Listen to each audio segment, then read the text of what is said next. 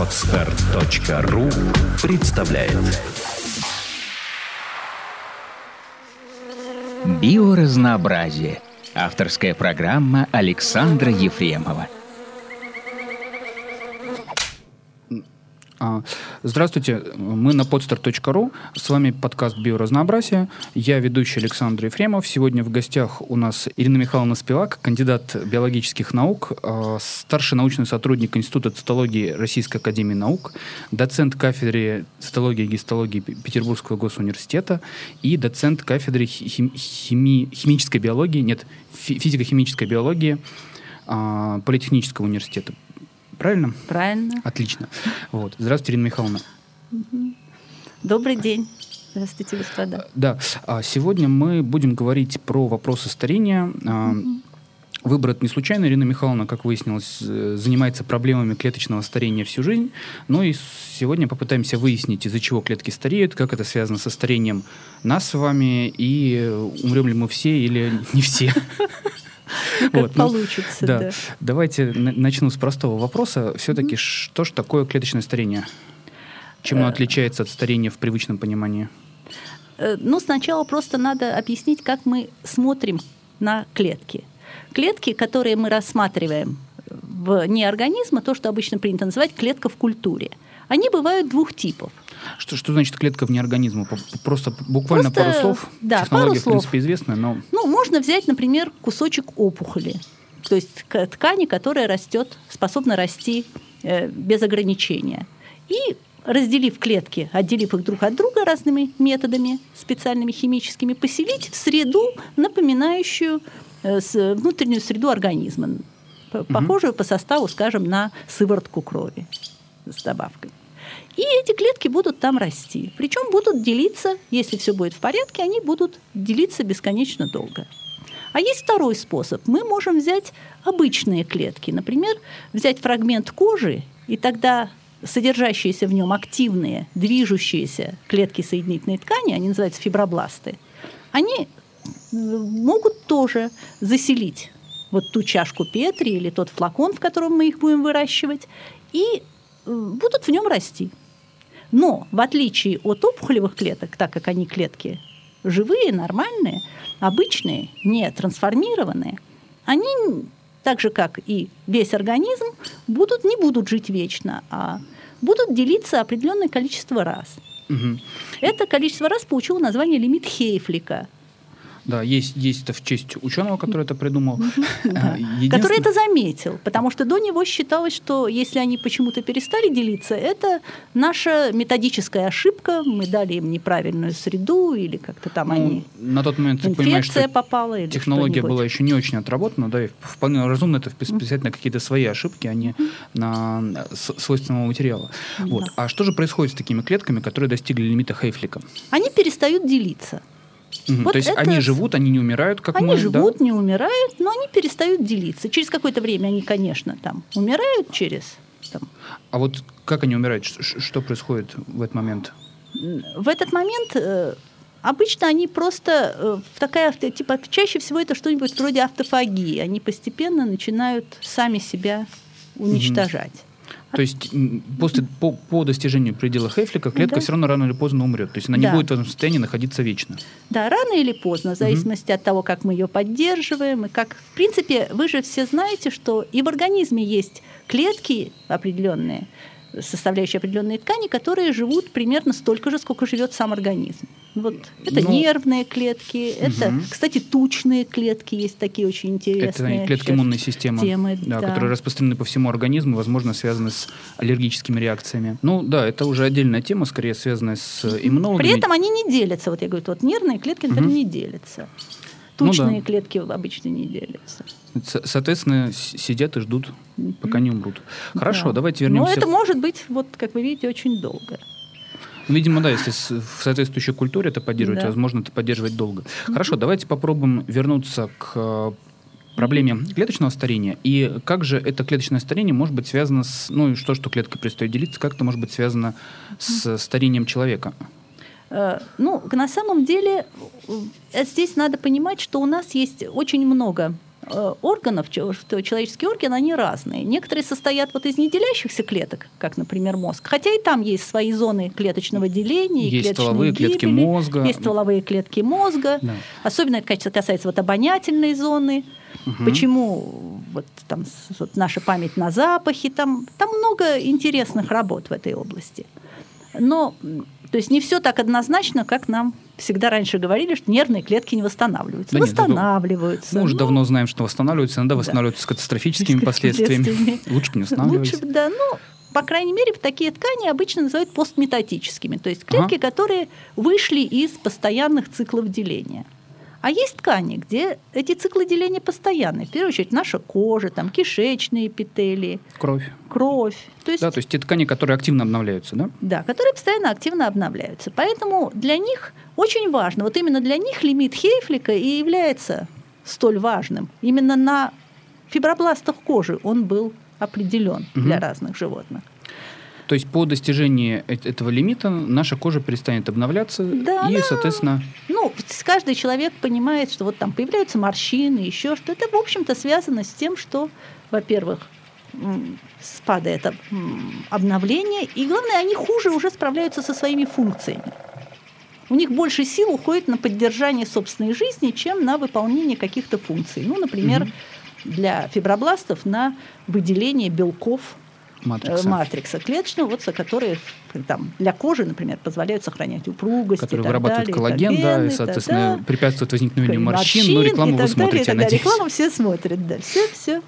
Она, конечно, бывает забавной, но какие-то, какая-то основа биологическая там есть, конечно. Mm. Поэтому, раз эти клетки вот так хуже действуют, это значит, что, собственно, те функции по поддержанию функции любого, вот, по поддержанию жизни определенного органа, их выполняют все меньше и меньше клеток. И выполняют все хуже и хуже, потому да. что больше просто сил их, тратят на то, чтобы да. поддерживать и главное, их себя. просто меньше. Это то же самое, как если вот завод, и сначала план дают тысячи человек, потом кто-то угу. уходит на пенсию, кто-то увольняется, еще что-то, их а становится а 800, нет. 700, а новых нет.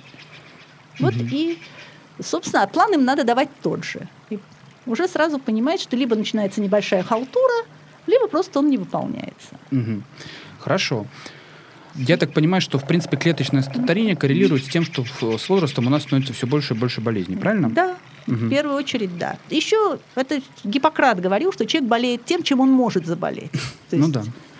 Это, собственно, и означает, что у каждого есть какие-то свои предрасположенности. Поэтому в этом смысле где тонко, там и рвется. И поэтому, если и так у нас какие-то, скажем, клетки печени работают не ахти, а с возрастом их еще становится меньше и меньше, то, конечно, в первую очередь страдает печень, и человек.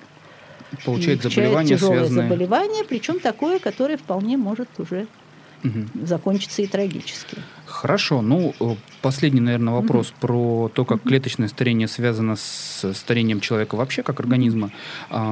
Есть такое популярное достаточно, ну, как популярное, угу. достаточно известное широкой публике заболевание, как прогерия. Угу. Да, я так понимаю, что они есть разного вида, и не все прогерия а прогерия – это преждевременное старение, если да. в двух словах, да, когда человек достаточно молодой умирает от старости uh-huh. фактически. А, не все прогерии связаны с э, пределом Хефлика или нет? На самом деле здесь достаточно интересно, неоднозначно. Прогерии, во-первых, бывают четко, они делятся на две группы, две основные группы. Это прогерии детей и прогерии взрослых. Прогерии детей, понятно, там ребенок начинает стареть буквально с рождения. Наиболее известный из них, так называемый, называется синдром Хатчинсона-Гилфорда. И таких детей может, и в интернете есть их фотографии, их очень мало – их, наверное, сейчас живых несколько десятков в мире, не больше. Максимальная продолжительность жизни, описанная для таких детей, это 21 год, а обычно они погибают в 11-12 лет от сердечно-сосудистой патологии чаще всего. И э, имеют очень характерную внешность, где нивелируются даже расовые различия. Угу.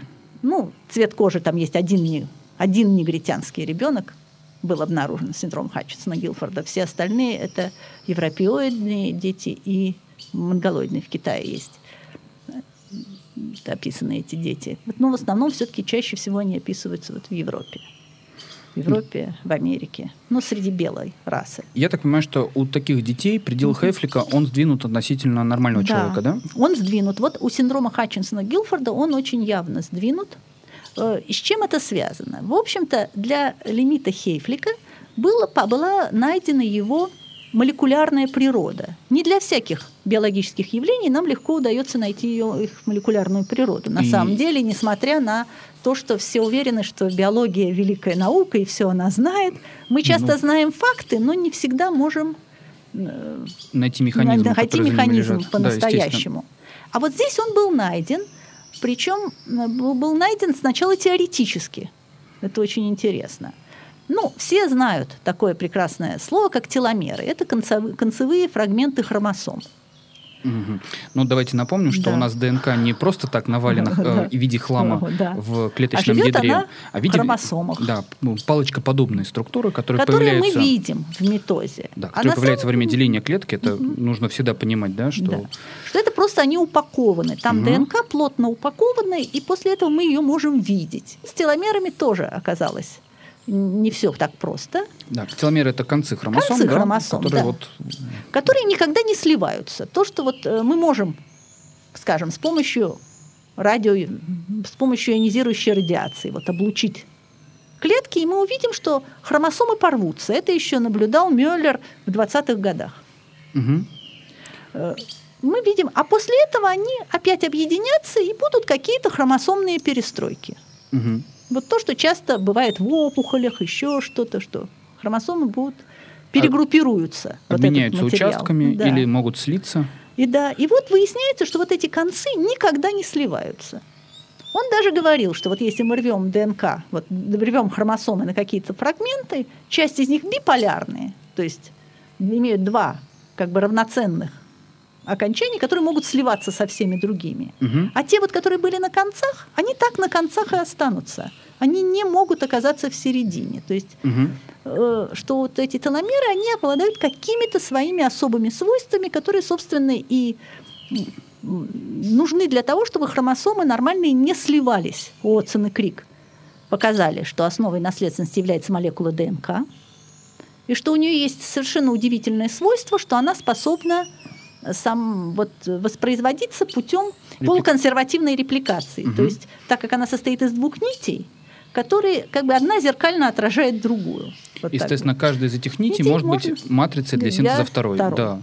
Естественно, содержит в себе и основу для сборки, сборки и инструкцию по сборке. Да, все сразу. Очень, то есть вот очень интересная такая молекула.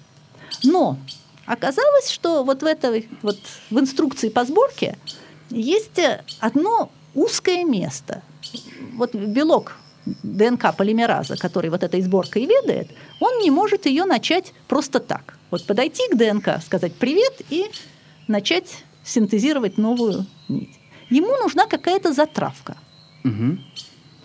Эта затравка получила название вот праймера, по-русски значит затравка. Ее синтезирует отдельный белок, праймаза, и она состоит не из ДНК, а из родственной нуклеиновой кислоты из рибонуклеиновой кислоты, из РНК. И поэтому и дальше, когда, так как ДНК, в общем-то, синтезируется фрагментами, когда они все объединяются, вот эти затравки в начале каждого фрагмента замещаются на ДНК. ДНК. Ну, а... главное, что вот поверьте мне, что у самого крайнего фрагмента, который вот будет синтезироваться на самом конце, угу. нет возможности заменить вот этот РНКовый праймер на ДНК. Соответственно, концы и, хромосом и будут укорачиваться. С каждым раундом репликации. Да. О репликациях, э, удвоение ДНК да. всегда предшествует делению клетки. клетки. Они будут укорачиваться, и чем чаще клетка делится, тем короче ее да. хромосома. Воля. Вот. И поэтому даже сразу было возникло предпоставление, что теломеры – это та часть, которую хромосомы, которые, во-первых, значит, она нужна для того, чтобы хромосомы не сливались, а во-вторых, это та часть, которую хромосома может как бы потерять угу. в процессе деления без ущерба для функционирования организма. Когда? А в тот момент, когда вот этот э, материал, который мы можем потерять без ущерба, он исчерпывается, клетка перестает делиться. Что это и есть основа лимита Хейфлика. И на больных прогиреей было показано, что Да. именно укорочение теломер Да, что у них, во-первых, вот у синдрома, при синдроме Хатчинсона-Гилфорда есть врожденное укорочение теломер, то есть они уже Ага. рождаются с более короткими теломерами, и поэтому у них лимит Хейфлика сокращен в несколько раз по сравнению с нормой. Мгм. Хорошо. Ну, возникает, наверное, закономерный этом, вопрос. да, А, а у нас с вами почему хромосомы-то не короче? Ну, потому что э, вот такое укорочение э, в клетках, которые относятся, скажем, стволовы, называется стволовыми или клетками, есть еще клетки зародышевого пути, в результате м, дифференцировки которых формируются яйцеклетки и сперматозоиды, в этих клетках работает специальный фермент, который удлиняет вот эту зону, конец. Мгм. Он называется теломераза. Он удлиняет концы хромосом вот в этих клетках. Но в обычных клетках, вдруг во всех остальных, он не работает, он не активен. А, хорошо, я попробую перейти к м, другой теме, потому что я знаю, что несмотря на то, что теломерная теория старения, э, теломеразная теория старения была одной из самых первых теорий клеточного старения или нет? Нет, первой была, конечно, окислительная Хармона, да, она еще там так. была. То есть, видимо, я От- просто про да, нее первую теломерная услышал. по- появилась уже после того, после э, Хармана это 50-е годы, хотя он, Мгм. кстати, до сих пор жив и что-то пишет про свою теорию старения. И очень многие люди, особенно те, кто занимаются тем, что принято называть биоэнергетикой, но не в смысле М, Да. таком. Не в смысле Малахов плюс, а в Малахов смысле... плюс, а в смысле того, что у клетки есть свой энергетический обмен, который, вот, скорее собственно, ближе- ей ближе позволяет, да? да, ближе к биохимии. И есть специальные органеллы клеточные, они называются митохондрии, которые вот энергию вырабатывают. В И виде щас- молекул аденозин-трифосфата. Фосфата. Это... Мгм. И они же одновременно вырабатывают. При этом происходит, м, выделяются активные формы кислорода, которые способны повреждать другие молекулы клеточные, не только ДНК, но и белки, и углеводы, ну, различные клеточные молекулы.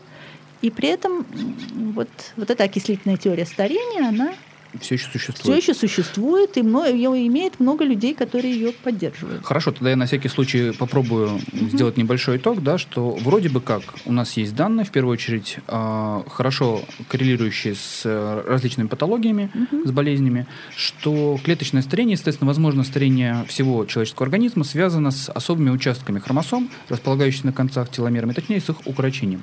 Однако, а, как я понимаю, и мы уже начали про это говорить, что помимо теломерной теории старения. Есть еще несколько теорий старения, в в частности, окислительная теория старения, да, которая связывает старение и клеток, и, соответственно, человеческого организма с накоплением а, различных повреждений, вызванных Да. активными формами кислорода, в Кислорода. первую очередь а, активные формы кислорода, получающиеся в результате окислительного фосфорилирования в митохондриях.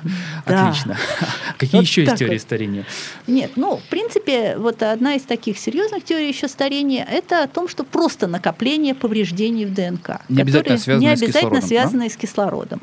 Они могут быть как раз связаны с… э, Ну, значит, вот что еще? Мы уже сказали, что вот ДНК имеет такую замечательную полуконсервативную способность к репликации, Мгм, То есть К удвоению. к удвоению. Вот поэтому она практически одинаковые молекулы переходят от материнской клетки к дочерней. Ну, в идеальных условиях они Да. должны быть одинаковые. Те, кто биологию чуть-чуть больше школьного учебника Это знают, знают. понимают, что там регулярно допускаются Да. ошибки. Но есть еще третий процесс, который, собственно, помогает ДНК существовать в таком виде, в каком она есть. Это репарация ДНК. Вот Восстановление. Да, Я привожу то есть всё. восстановление ДНК. Потому что, как бы, так как ДНК очень большая, и процессы все эти идут быстрые, активные, они все равно идут с какими-то ошибками. Ну, когда вы переписываете, Да. например, большой текст, вы же Текст, допускаете ошибки. ошибки. Да, Конечно. то же самое. Это система, которая... Это не потому, что вы не знаете, что корова пишется через О. Да, а просто большой объем текста. Большой объем текста, и рука не так пошла, и Да. да, там, отвлекли на минутку, еще что-нибудь. Поэтому есть еще система эти ошибки исправляющая. Причем то, что она существует, не Отсон и Крик, не э, такой замечательный человек, как э, фамилия Сталь, один из тех, кто открыл, вот, полукон- доказал, что ДНК реплицируется полуконсервативным путем. Все вот эти нобелевские лауреаты, веселые, молодые, активно этим занимающиеся, они не верили, что нужен такой процесс. ДНК им казалось необыкновенно совершенной молекулой. Вот просто чудом природы, а то, что она при этом может ломаться, но она остается этим чудом, потому что она постоянно чинится. Ну, собственно, как, как и все в нашем теле, да? да, у нас на самом деле все постоянно ломается, но Конечно. регулярно чинится. И сейчас показано, что порядка 150 различных генов принимают участие в этих процессах. Этих процессов очень много, потому что и повреждений может быть много. И с каждое повреждение свой механизм ответа, правильно? Да, есть свой угу. механизм. Ну, это приблизительно, потому что есть механизмы ответа, которые стараются реагировать на все. Ну, то есть есть какие-то универсальные, да. а есть частные на наиболее популярные Популяр. повреждения, да? Да, есть, э, например, просто все системы, которые мобилизуют клетку, если повреждение ДНК большое. То есть скажем, радиационное излучение клетка попала или под действием мутагенов. То есть, э, ну, в общем, таких генов около 150. Угу. И, как вы понимаете, они все, у всех, не могут быть одинаково замечательными и хорошо работающими, и Естественно, тоже эта вся, вся система Тем, может быть связана с клеточным старением. старением. Конечно. Потому что если мы не накапливаем, если мы э, не э, чиним повреждения, то клетка в лучшем случае, если она считает, что у нее есть скажем, двунитевой разрыв ДНК, который не воссоединен, она не может дальше делиться. То есть могут У быть такие повреждения сигнал, ДНК, которые да, будут просто которые препятствовать не дают дальнейшему делению. делению. И то же самое, то есть не просто потому, что исчерпались теломеры, а потому что у нас есть не отрепарированное повреждение, не, почи, не починенное повреждение ДНК, ДНК повреждена, клетка также перестанет делиться. Угу. То есть она будет у нее будет тот же самый стареющий фенотип. То есть, собственно, та же клеточная старость наступит. Она При этом тоже... с теломерами у нее будет все идеально. С теломерами у нее все будет в порядке. Отлично. И это очень зависит. Вот поэтому есть э, много, вот я как раз начинала заниматься не, не собственно клеточным старением как таковым, а клетками, которые получены от пациентов с тяжелыми синдромами, возникающими э, при дефектах генов репарации ДНК. Это, в общем, природа нам такую модель сама подарила. Вот. И, конечно, у всех, у них клетки делятся гораздо меньше, чем обычно, но в первую очередь не за счет укорочения теломер, хотя и теломеры там могут быстрее укорачиваться, потому что теломеры это же тоже ДНК, фрагмент ДНК. Угу. И если в нем возникает повреждение, то С... он просто утрачивается. Часть угу. утрачивается. Просто, да? Нет, отпадает. Угу. Вот этот хвостик, просто если там произошел разрыв лег по теломере, то никто его не будет воссоединять. Угу. Понятно. Она просто... Ну, у них накапливаются повреждения, это очень хорошо видно. И клетки угу. эти, конечно, быстрее стареют, и лимит Хейфлика у них ниже, чем у, меньше, чем на, у нормальных клеток. То есть я правильно понимаю, что на самом деле есть как минимум два, может быть даже три механизма, угу. которые могут приводить к тому, что клетка постареет, и к тому, что мы с вами тоже постареем. Это, во-первых, теломераза, угу. точнее отсутствие От, теломераза угу. и укорочение, клетках, да, да. и укорочение теломер. Во-вторых, постепенное накопление ошибок. И в-третьих, возможно, активность э, митохондрий и да. э, актив, э, активность вырабатываемых ими э, форм кислорода. Рода. Правильно? Конечно. Соответственно, а как с этим бороться? Как жить долго? Как жить долго?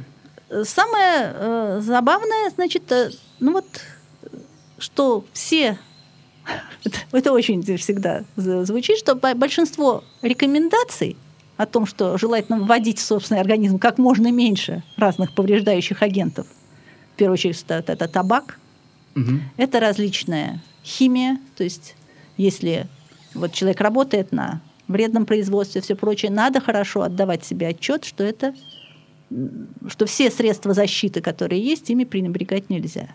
То есть не нужно работать в биологических лабораториях, лабораториях, химических лабораториях. лабораториях э, без, без перчаток, там, без, если угу. это нужно. Угу. А есть сейчас какие-то вменяемые угу. программы, как угу. э, замедлить клеточное старение, как все-таки попробовать немножко обмануть здесь природу? Как здесь попробовать обмануть природу? Ну, с клеточным старением э, сейчас было, не были. Э, в первую очередь, эти работы сейчас начинаются за счет чего? Они начинаются... э, Сначала они все дел- проводились на таком модельном организме не как человек, а как мыши. И было показано, что есть целый ряд веществ, которые замедляют тем или иным образом старение у мышей. То есть продлевать жизнь мышкам мы Продлевает- уже умеем. Да, продлевать Отлично. жизнь мышкам мы умеем. Причем это именно мы действуем чем-то. А есть целые мутантные линии мышей, у которых, вот если средняя мышь живет там около двух лет, два-два с небольшим, то э, вот есть была мышь, которая, по-моему, лет дней пять до своего пятилетия не дожила. Это была Почтенный мышь, да, возраст. очень В для мыши просто, да, огромная. Но это мыши, у которых э, была мутация в рецепторе, в одном из инсулиновых рецепторов. Или рецепторе фактора роста, нет, по-моему, в инсулиновом рецепторе. Мгм. Вот одна из линий мышей. То есть вот они почти большинство вот этих мышей, у которых есть мутации вот фактора роста и, гормон, и э, рецепторов к нему, а это мыши, они, вот все-таки фактор роста, они маленькие, они очень низкофертильные, они практически не размножаются, но живут долго. Вот живут долго, Ну, мало с- едят. Жизнь без удовольствия, что называется. Какая-то, да, мало едят. Я говорю, очень очень это все. Хорошо. И, да, и на То есть для человека это не раз- вариант, я думаю, точно. Да. И вот на мышах как раз было показано очень жестко, что э, ограничение калорийности питания А, это- продлевает жизнь. Я правильно понимаю, что пока единого взгляда на то, все-таки, как с- гарантированно продлить себе жизнь, нету. И те попытки разработать гиропротекторы, которые уже предпринимаются, я знаю, а, это пока очень предварительная Ну, история. понимаете, на самом деле, э, тут э, вот из этих геропротекторов мне очень перспективным кажется метформин. Э, Метформин – это вещество, это антидиабетический препарат. Он не самый популярный в России, но в Европе он, он наиболее популярный из антидиабетических препаратов. Значит, э, все, э, может быть, об этом никогда не задумывались, но когда произносим слово диабет, надо понимать, что диабет бывает двух типов. Первый тип – это вот тот классический диабет, когда у человека не вырабатывается инсулин. Вот он может возникает в детстве часто, в подростковом возрасте. И такие люди вот всю жизнь либо у них инъекции инсулина, или сейчас ищут разные способы, чтобы инсулин каким-то образом вводился сам. Пересадки, опять да, же. пересадки А, э, поджелудочной железы. поджелудочной железы, или хотя бы фрагменты ее. Мгм. Ну да, это уже Да. совсем Ну, другая это совсем область. другая область. Да. Ну вот, а есть диабет возрастной, который, в общем, у очень многих людей развивается с возрастом. И называется он диабет второго типа, и связан он не с тем, что у нас нет, э, вот у людей э, пропадает инсулин у таких, а связан он в первую очередь с тем, что э, меняется чувствительность к нему. Ткани становятся вот менее чувствительны к инсулину, и поэтому Мгм. вот развивается диабет. То есть, что он есть, что нет, все равно. Все усваивается не так, как нужно. Понятно. Вот. И вот э, такие, м, таким пациентам чаще все-таки вот, э, пред- предлагают не пользоваться инсулином, потому что какой смысл его колоть, если на него нет нормальной реакции? Зачем Мгм. его увеличивать там в несколько раз? А там есть несколько другие препараты, которые вот как бы являются миметиками вот этого самого снижения калорийности питания. Вот один из них метформин. Мгм. И было показано, что мыши, которым в пищу добавляли метформин, что они действительно живут процентов на 20 дольше, при этом живут хорошо. Не то, что То есть не ограничение тебе по да, м, они питанием, не с пониженной фертильностью. фертильностью, они прекрасно размножаются, в отличие от таких же мышей, которым не дают метформин. И если мыши, в общем-то, они стареют, ну, конечно, не так, как люди, но это все похоже. У них появляются опухоли, они лысеют, они становятся такие кривые, у них из, Ну, со скелетом Если проблемы. с мышками да. хотя бы год поработать, Ну, вот всегда отличаешь да. мышь молодую от мышь старой. Конечно. А, тем более, когда вот мыши уже такие на дожитии, вот за два года, они, в общем, они такие пере... грустное зрелище. Да, их грустное зрелище, их жалко. А эти точно такого же возраста, но они шустрые, они бегают, ты еще ее попробуй поймай, чтобы у нее взять какую-то пробу. Угу. Ну хорошо, ладно, мы как-то немножко да, я понимаю. отвлеклись. Хорошо. И вот, вот метформин вот так работает. И сейчас э, есть... Э, и по нему можно попробовать сделать какие-то сравнительные исследования, потому что есть большие когорты людей, которые его принимали. Ага. Как? Ну, я, ну да. Да, и сравнить их, скажем, с пациентами с тем же диабетом второго типа, которые принимали другой препарат, и по частотам возникновения рака, и по частотам там, это уже возможно. Сейчас такие исследования начинают собираться делаться. Хорошо. Ну, э, вроде, вроде бы заявленную тему мы отговорили, да? да? То есть мы попытались разобраться, собственно, из-за чего возникает старение, э, выяснили, как клеточное старение связано со старением всего организма, и даже попытались поговорить о каких-то молекулярных механизмах, собственно, какие могут быть причины у клеточного и, соответственно, у старения человека. Вот. Ну, осталось дождаться, когда появится достаточное количество коммерческих да. технологий, чтобы жизнь продлить, когда они появятся доступными, мы сможем жить долго и счастливо, пока не умрем в один день. Ну вот Хорошо. знаете, я еще хотела бы тут добавить. По ага. крайней мере, э, так как старение все-таки процесс очень многообразный. Угу. Э, например, э, мне сейчас э, жалко, в свое время, уже, наверное, это было лет 10 назад, я разговаривала с Натальей Петровной Бехтеревой. И у меня, да, у меня была мысль о том, что, в общем-то, такой процесс, как старение у человека – где сознание занимает, у существа, у которого сознание играет очень большую роль в его жизни, не может быть, чтобы оно, вот сознание оказалось не задействовано как-то в процессе старения. Угу. И я думаю, что вот у меня так это и осталось, потому что мы тогда была мысль, что что-то сделать, я искала подходы, как можно это экспериментально проверить и понять. Потому что, э, ну, все, в общем-то, знают, что пока человек борется, пока он хочет жить, очень многие вещи легче. Любой врач знает, что когда, пока пациент с ним. Ну да. То же самое, вероятно, пока человеку жить интересно, пока у человека есть какие-то, что-то ему надо сделать, и старение, в общем, не так сильно его затрагивает, даже если какие-то болезни возрастные развиваются, еще что-то, пока он энергично, вот сознание ему энергично очень сопротивляется. Ага. Ну, в общем-то, с одной стороны, вполне логично, да. и, в общем, как-то соответствует нашему жизненному опыту, mm-hmm. с другой стороны, конечно, действительно тяжело это верифицировать, да. как-то попытаться, mm-hmm. то, что называется математикой, это все проверить. Все проверить. Хорошо, ладно, будем, будем все-таки ждать, что появится все-таки что-то такое. Хочется пожить подольше, при этом не ограничивая себя. Особенно. Особенно, да, и как-то так не совсем уж угу. будучи занудой. Хорошо, ну, да. ну давайте на этом попробуем закончить. Угу. А, с вами был подкаст «Биоразнообразие». А, Ирина Михайловна Спивак в гостях а, была у нас сегодня. Спасибо вам, Ирина Михайловна. До свидания. До... Спасибо большое. До свидания. Сделано на podster.ru Скачать другие выпуски подкаста вы можете на podster.ru